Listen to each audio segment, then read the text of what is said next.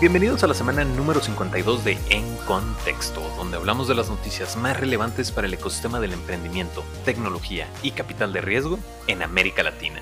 Yo soy su anfitrión, César Miramontes, y el día de hoy vamos a comenzar con las 7 noticias más relevantes del ecosistema, que involucran a Sin Delantal, Alia, Lynx, Amparo Saúji, Iris, Corner Shop, Uber, Sencosud y FinSocial. Y vamos a terminar con una amena charla entre Víctor Cortés y yo discutiendo sobre Wildlife Studios, que fue la noticia más relevante del ecosistema esta semana. No se olviden también, por supuesto, de escuchar Contexto Futurismo. Esta semana ya salió el episodio de Freddy Vega, CEO y fundador de Platzi, para platicar sobre el futuro de la educación.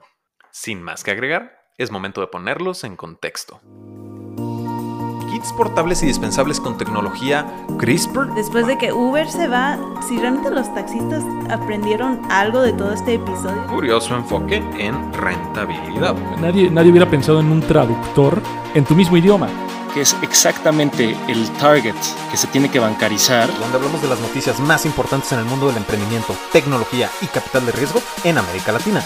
Así es, en contexto.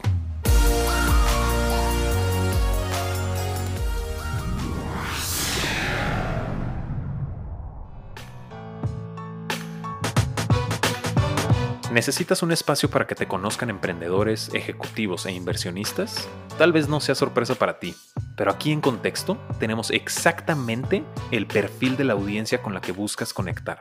Nuestro blog, newsletter y podcast son la mejor herramienta y oportunidad para conectar con ese mercado al que te diriges. Porque si tu producto es el mejor, ¿por qué no anunciarte con los mejores? Escríbenos a victor.contexto.com para saber más al respecto.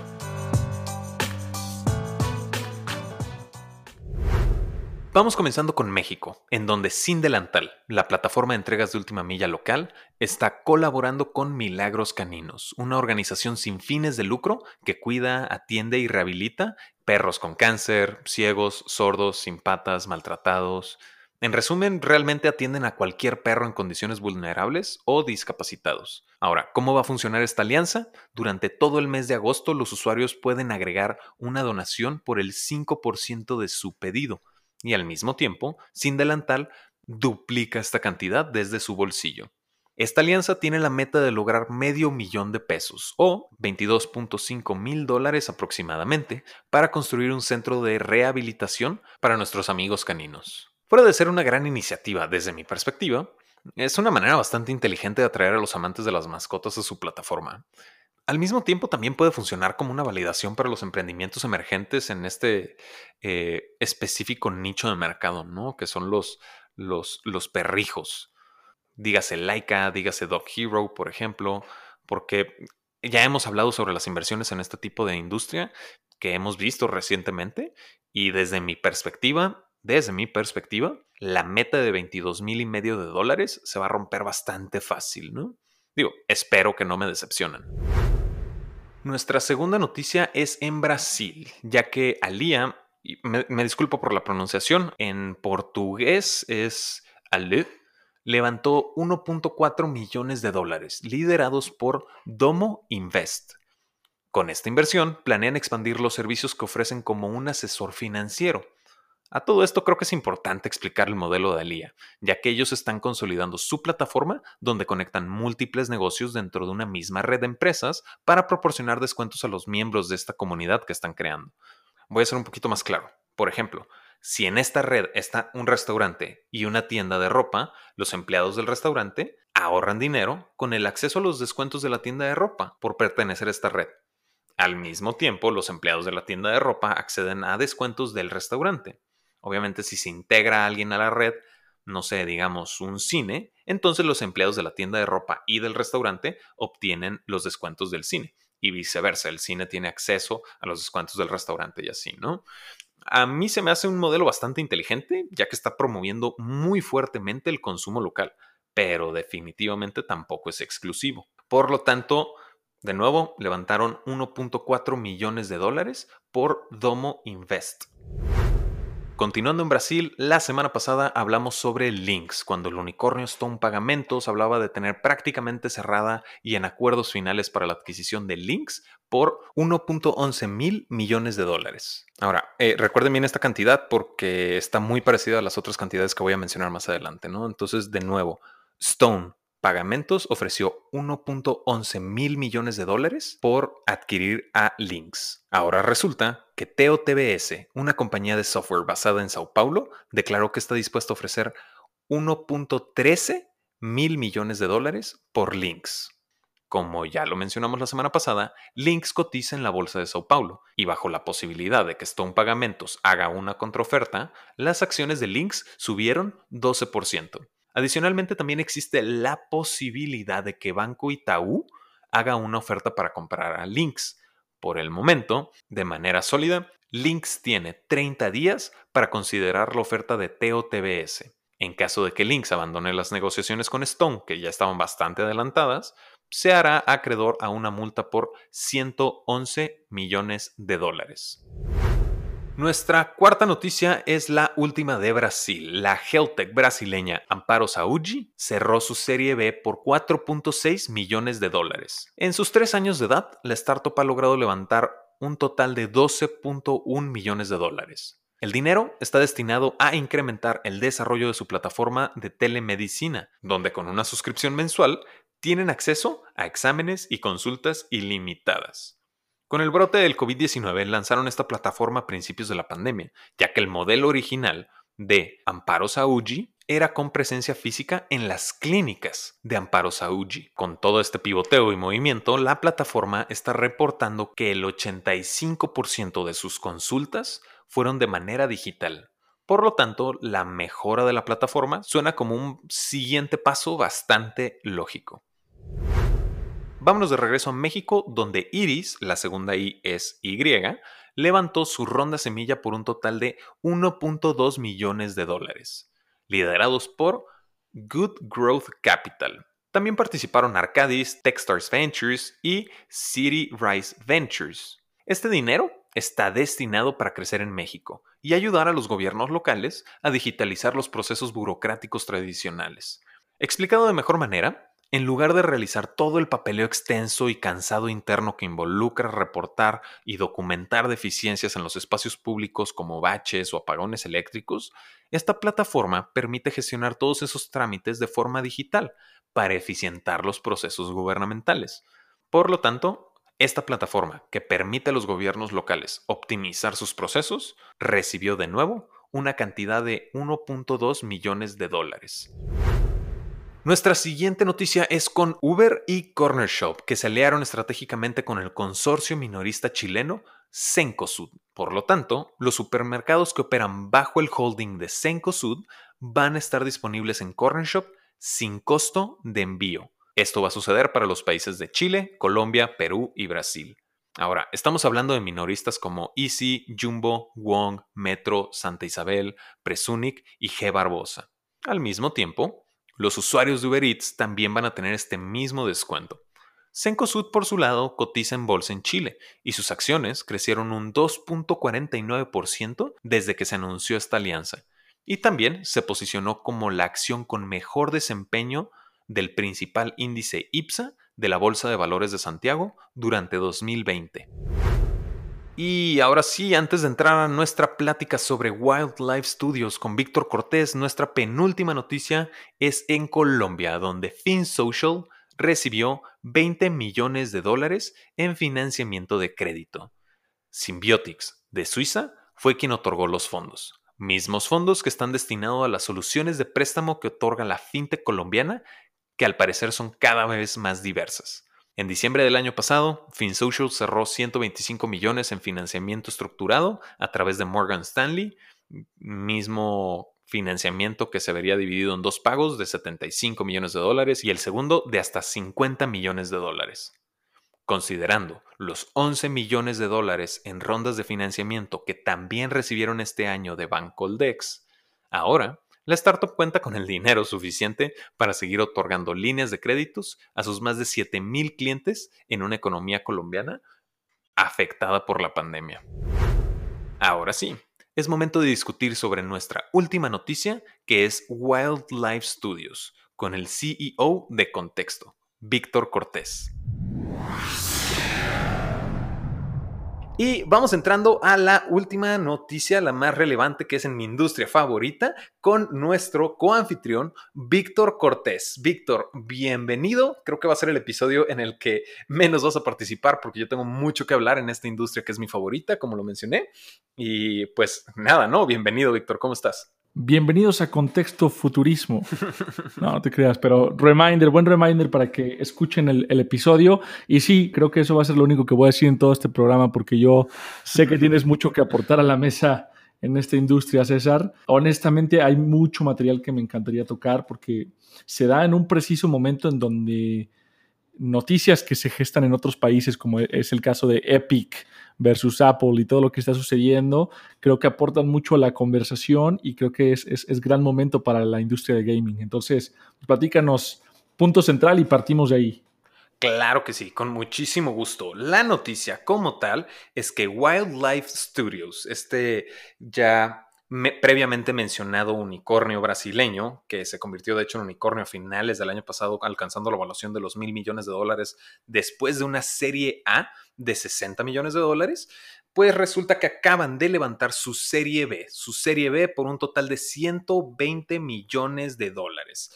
Y estos 120 millones de dólares, la intención como tal de Wildlife Studios, que se ha mencionado, es en sobre todo la adquisición de talentos. Y ahorita voy a entrar un poquito más a profundidad con esta importancia o porque creo que es una gran idea, porque no hablan eh, específicamente de, adquirir talento, ¿no? De expandir el equipo como tal, sino que están buscando convertirse en algo que mm, creo que no habíamos mencionado anteriormente en, en contexto, y es la creación de un, llamémoslo, hub creativo. ¿A qué me refiero con esto? Siempre hablamos de los hub tecnológicos, ¿no? De hecho, tenemos eh, varios artículos escritos al respecto, pero pues son como tal los hubs o los clusters de los que siempre mencionamos, como que no hemos expandido un poco la palabra, ¿no? Y mencionamos mucho el tema de cuando hablamos de un hub o un cluster, estamos hablando de infraestructura, talento, capacidades, eh, disposiciones para que se den las cosas que catalizan el talento y que se expandan, ¿no? Cuando hablamos de Silicon Valley, ¿por qué Silicon Valley? Siempre todo el mundo quiere ser el Silicon Valley de México, el de América Latina, el de donde tú quieras, pues realmente es porque son estos espacios donde todo está destinado para que haya un crecimiento y haya un desarrollo mejor dentro de una misma área. ¿No? Y aquí lo que está haciendo Wildlife a mí se me hace súper inteligente al momento de hablar de clusters creativos. ¿Tú cómo lo ves, Víctor? Yo creo que sí es algo que no se le da tanta importancia en América Latina al tema de creatividad, pero ¿tú cómo, cómo lo ves? Me encanta porque además el objetivo de, Wildlife es, como bien mencionaste, crear este, este grupo de talento, de, de personas talentosas alrededor del producto. Y leyendo un poco, incluso me metí a ver un par de videos de cómo funcionan. Está muy interesante la forma en la que ellos desarrollan nuevos productos porque generan hackatones internos en donde ya la empresa son más de 200 personas, tienen planes de crecer a más de 800 para el, fin de este año, pero incluso con tantas personas tienden a trabajar en grupos pequeños. Son, es una empresa, eh, obviamente, que los servicios a fin de cuentas eh, son centralizados, pero la forma en la que generan estas ideas creativas es a través de pequeños hackatones y operan en pequeños grupos. De la misma manera en la que Google también ya es famoso por operar en ciertas, eh, en ciertas áreas, en ciertas partes de sus productos. Claro. Y esto me, fascina porque creo que esos constraints o límites a eh, los recursos de los que dispone quizá un equipo son clave para, para catalizar la creatividad y conociendo ya un par de productos, de hecho ya justo en el episodio pasado que hablamos de Wildlife hace un par de meses, este, probé incluso los productos, ¿no? Suba su, su, juego de, este, son como animales cazando, peleando entre ellos, muy interesante, y otro de tenis. Y la calidad, déjame decirte que honestamente me parece em, fascinante. Iba a decir que no parece de Latinoamérica, pero eso es un tema ya súper controvertido, pero sí, realmente parece un eso. Eh, parece un producto totalmente hecho por una empresa grande que normalmente esperarías que fuera quizá estadounidense en otro país, pero no, es 100% latinoamericano. De hecho, eso es algo que justamente tú y Freddy Vega de Platzi abordan en el episodio que acaba de salir de, de Contexto Futurismo. A quienes no lo han escuchado, no les voy a decir detengan el episodio y pónganse a escuchar el otro, ya vamos a acabar, no se preocupen. Eh, pero terminando el episodio tienen que poner contexto futurismo, entrar al episodio de Freddy Vega de Platzi y hablar sobre este eurocentrismo que tú estás describiendo, Víctor. Eh, pero precisamente, ¿no? Y quería tocar a Freddy Vega por dos eh, razones muy específicas, ¿no? Porque uno, menciona el que las, los trabajos creativos siempre van a, van a, van a tener oportunidad de, empleabilidad mm. y y segundo, habla precisamente de esta idea de que la gente no cree en sí misma y como no cree en sí misma, considera que no, hay, no puede haber un avance y eso detiene mucho el crecimiento en América Latina. De verdad, de verdad es un gran episodio el de, el de Freddy Vega. Pero retomando eh, tu comentario, en efecto, es una gran calidad la que maneja Wildlife Studios y eso es algo que tú y yo, Víctor, ya habíamos platicado en, no me acuerdo cuándo precisamente, pero en alguno de esos momentos en los que, no sé, compartimos carro, yo qué sé, sí fue, hablábamos sobre cómo el desarrollo de la tecnología de los videojuegos cataliza el desarrollo de otro tipo de tecnologías, ¿no? Que es precisamente la calidad de la animación, pues obviamente tiene mucho trabajo por detrás. Y no nada más en, animación, ¿no? Están los, en los diseños de banda sonora, ¿no? Tiene que ser atractivo. Hay mucho avance en la tecnología de los videojuegos para complementar la experiencia como tal y que sea lo que el usuario espera, que se ha ido cayendo a otras industrias, ¿no? Pero por ejemplo, estamos hablando de VRs, estamos hablando de... Sí. Sí, incluso modelos de negocios. ¿Sabes? Porque lo que ahorita está utilizando Wildlife Studios, o por lo menos a donde le está apuntando más, fuera de los videojuegos que te dan, que nada más trabajan con publicidad, que pasas en tres minutos, pero te aventaste como media hora de, anuncios, realmente va más por un modelo, pues que yo solo he visto en videojuegos, ¿no? Y me encantaría desglosarlo para quienes eh, para nuestra audiencia que es inversionista, precisamente como que pueda, y también con toda la intención, dimensionar mucho mejor los modelos las posibilidades de crecimiento que hay en un tema de rentabilidad, ¿no? Y es precisamente que los videojuegos ahorita traen una tendencia no de compra del videojuego. El videojuego es gratis, ya, prácticamente. Lo podemos ver si descargan Tennis Clash de Wildlife Studios, van a ver que el juego es gratis y tienes acceso a todas las funcionalidades prácticamente. Lo que tiene costo es la customización, es la diferenciación del individuo ante los demás participantes, ¿no? Exacto. Pagas un, eh, en, en, Tennis Clash, tú pagas eh, una suscripción a un cierto periodo de tiempo que te va a ir desbloqueando premios, customizaciones del mismo personaje. No cambia el estilo de juego, no eres mejor, solamente eres diferente en este mundo virtual. ¿sabes? y al mismo tiempo, como el videojuego es gratuito, no cuesta al usuario. Bueno, no, cuando digo no cuesta me refiero a realmente ni le duele el gastar ese dólar para comprar la camisetita que a ti te gusta, ¿sabes? Y en estas microcompras es una oportunidad gigantesca, porque de nuevo, el juego es gratis. El, no, no, no, remuneras de ventas, remuneras de suscripciones, de, de microcompras. Y es súper admirable que de microtransacciones, Wildlife Studios, porque tienen 8 millones de usuarios activos al mes, pues obviamente estas microtransacciones son rentables con 8 millones de, de usuarios activos. Con uno, con que todos hagan una compra de un dólar, ya generaste 8 millones. Así de sencillo, ¿no? Digo, es mucho más complejo de eso. Pero de nuevo, y como lo mencioné desde un principio, estoy hable y hable y hable, considerando que Víctor nada más está calentando el asiento. Entonces, eh, no sé, Víctor, ¿tú qué opinas? no, claro, y, la verdad es que, bueno, a ver, yo también voy a aventarme aquí todo un speech porque también tengo muchos puntos a tocar y, creo que a mí también me apasiona mucho este, este tema. Esto que mencionas, primero que nada, el modelo de negocio, me parece fantástico. Es, recientemente terminé de leer un libro que se llama Hooked y hablan sobre esto, ¿no? Que es cuando el usuario está haciendo estas inversiones en la plataforma que pueden verse en forma de data, en forma de, compra, en forma de esa personalización de su propio usuario, avatar, perfil, lo que sea, lo hace todavía más adictivo, porque entonces ya tuviste un compromiso y te hace regresar porque tienes ya algo construido. Eh, entonces, es realmente ese modelo de negocios, en mi opinión, es, es una genialidad que fue No estoy muy seguro, la verdad es que no es mi fuerte la historia del gaming, pero yo sé que eh, Fortnite fueron, fue alguno de los eh, primeros o, los, algunos pioneros que, entraron con esta tendencia eh, personalizable y, cuyo modelo de negocio se basa también en la, en la compra dentro de la plataforma, aunque ya viene también desde otros juegos más hipercasuales como lo eran los juegos de Singa, ¿no? Farmville y los otros que encontrábamos en Facebook, que también comprabas eh, la casita, el animalito, lo que tú quisieras y eso eh, tenía un, costo eh, por transacción.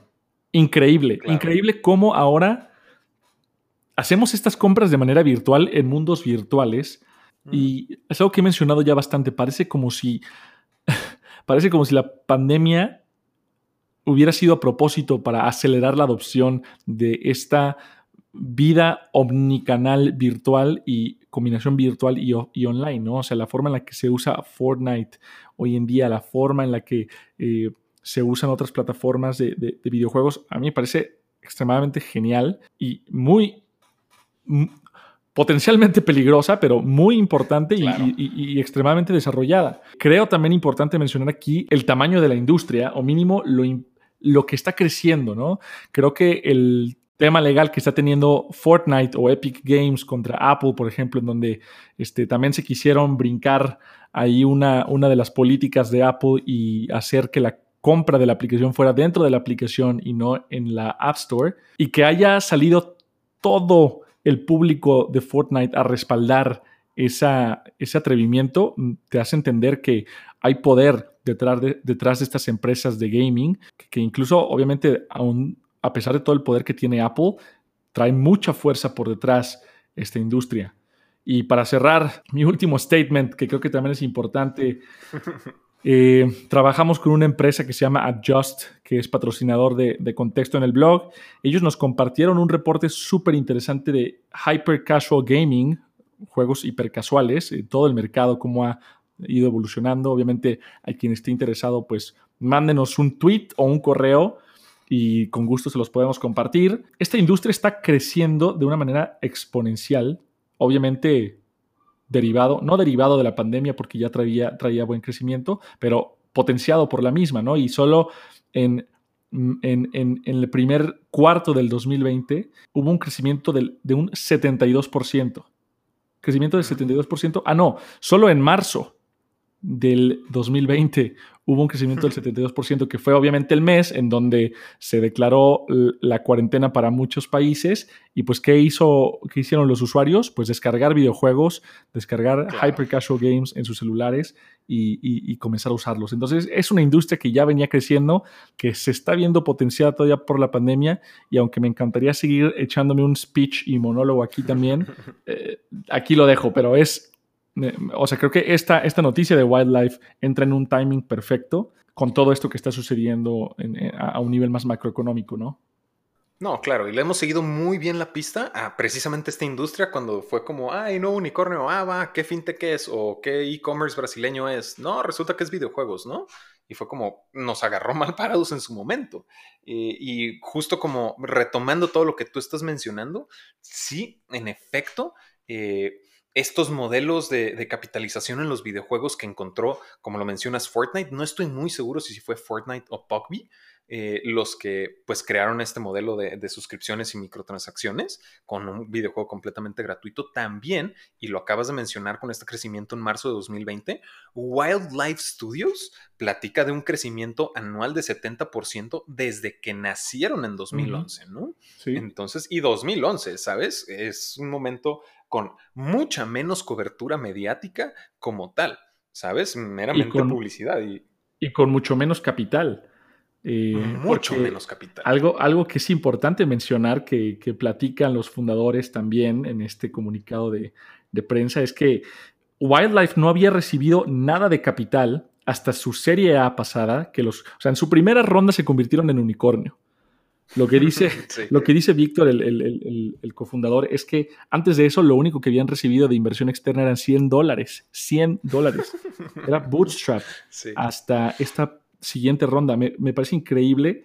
Eh, y de hecho algo, te voy a confesar, algo que, se me ocurrió mientras leía esto es, tenemos que invitarlos a, futurismo o a un podcast a, hablar porque creo que tienen mucho que contar. De hecho, va a ser el único episodio en el que yo creo que voy a protagonizar. te voy a quitar el, te voy a quitar el protagonismo porque Digo, obviamente es broma, ¿no? Pero sí, creo que sí podríamos sacar algo muy interesante de futurismo y, es probable que exista un futurista en esta industria. Eh, nada más los que escucharon en contexto lo van a saber. Obviamente, eh, gracias por escucharnos, ¿no? Y el argumento final que yo quería retomar con todo esto que mencionas también es, sobre todo, sobre todo, la facilidad de acceso. La facilidad de acceso porque eh, son juegos en dispositivos móviles. ¿sabes? No es de acceso, digo entre comillas, ¿no? Complicado. consola. Para una consola, correcto, porque es una computadora, es un eh, PlayStation, un Xbox o tu Nintendo Switch. Entonces, eh, pues realmente las barreras de entrada son realmente mm, mínimas cuando hablamos de que ya casi todo mundo tiene un, dispositivo electrónico al que puede simplemente hacer clic en descargar un producto gratuito de buena calidad con una tecnología que ha tenido mucho tiempo de desarrollo y perfección. ¿sabes? Y con unos costos espectacularmente bajos para personalizarte, que eso era la otra cosa que tú mencionabas, el que las personalidades son diferentes en línea como en persona, ¿no? Yo soy muy diferente eh, César Miramontes es muy diferente en persona a un Miramontes más que está en Internet, que es mi personalidad en Internet, ¿sabes? y esos comportamientos son súper, súper interesantes. Y pues realmente con eso, un gran aplauso por la iniciativa que está sacando Wildlife Studios, porque las industrias creativas de nuevo como que de pronto no les damos tanta importancia y no más y creo que tiene mucho que ver con que no estamos tan conscientes de su valor como tal, ¿no? Entonces, de nuevo, para mí es una excelente noticia. Con eso concluimos las noticias más relevantes en el ecosistema del emprendimiento, tecnología y capital de riesgo en América Latina. Como siempre, yo fui su anfitrión César Miramontes. Yo soy Víctor Cortés. Y ahora sí estás en contexto.